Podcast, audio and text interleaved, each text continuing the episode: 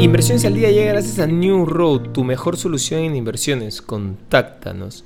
Hoy en el mercado local un artículo de la BBC analiza los contrastes de la economía de nuestro país con cifras claras.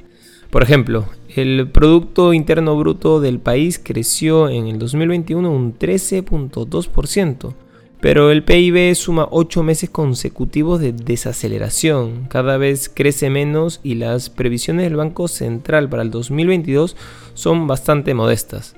Segundo, el contexto internacional sigue siendo muy favorable para el Perú, sobre todo por el alto precio de los metales.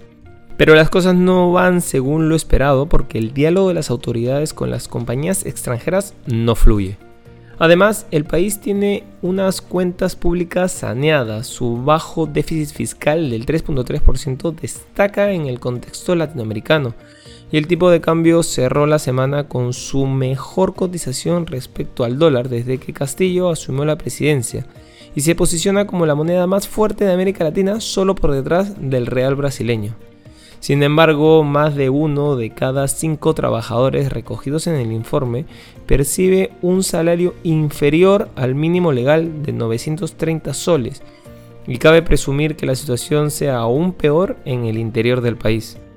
En los mercados internacionales, las noticias de los enfrentamientos armados entre los rebeldes secesionistas de las regiones del este de Ucrania con el ejército ucraniano, enfrentamientos de los que ambas partes se culparon ayer, generó inquietud entre los inversores. Wall Street cerró ayer fuertemente a la baja. El Dow Jones sufrió una penalización del 1.78%. El S&P 500 cerró restando un 2.12%, mientras que el Nasdaq se dejó un 2.9% en la sesión.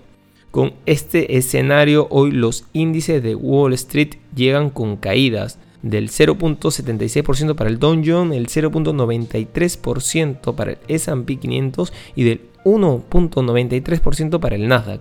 En el mercado de deuda pública, la rentabilidad del bono de Estados Unidos a 10 años sube ligeramente hasta el 1.97%. No queremos irnos sin mencionar que la directora de ARK Invest, Katie Wood, ha señalado en una entrevista a la CNBC que esta es la peor asignación de capital de fondos en la historia de la humanidad de los fondos de inversión. Asegura que está absolutamente convencida que las compañías en las que invirtió sus fondos, que disfrutaron de aumentos casi parabólicos durante la pandemia en 2020, volverán a sus alturas pandémicas. Estas han sido las noticias más importantes de hoy, viernes 18 de febrero del 2022. Yo soy Eduardo Ballesteros, que tengas un feliz viernes.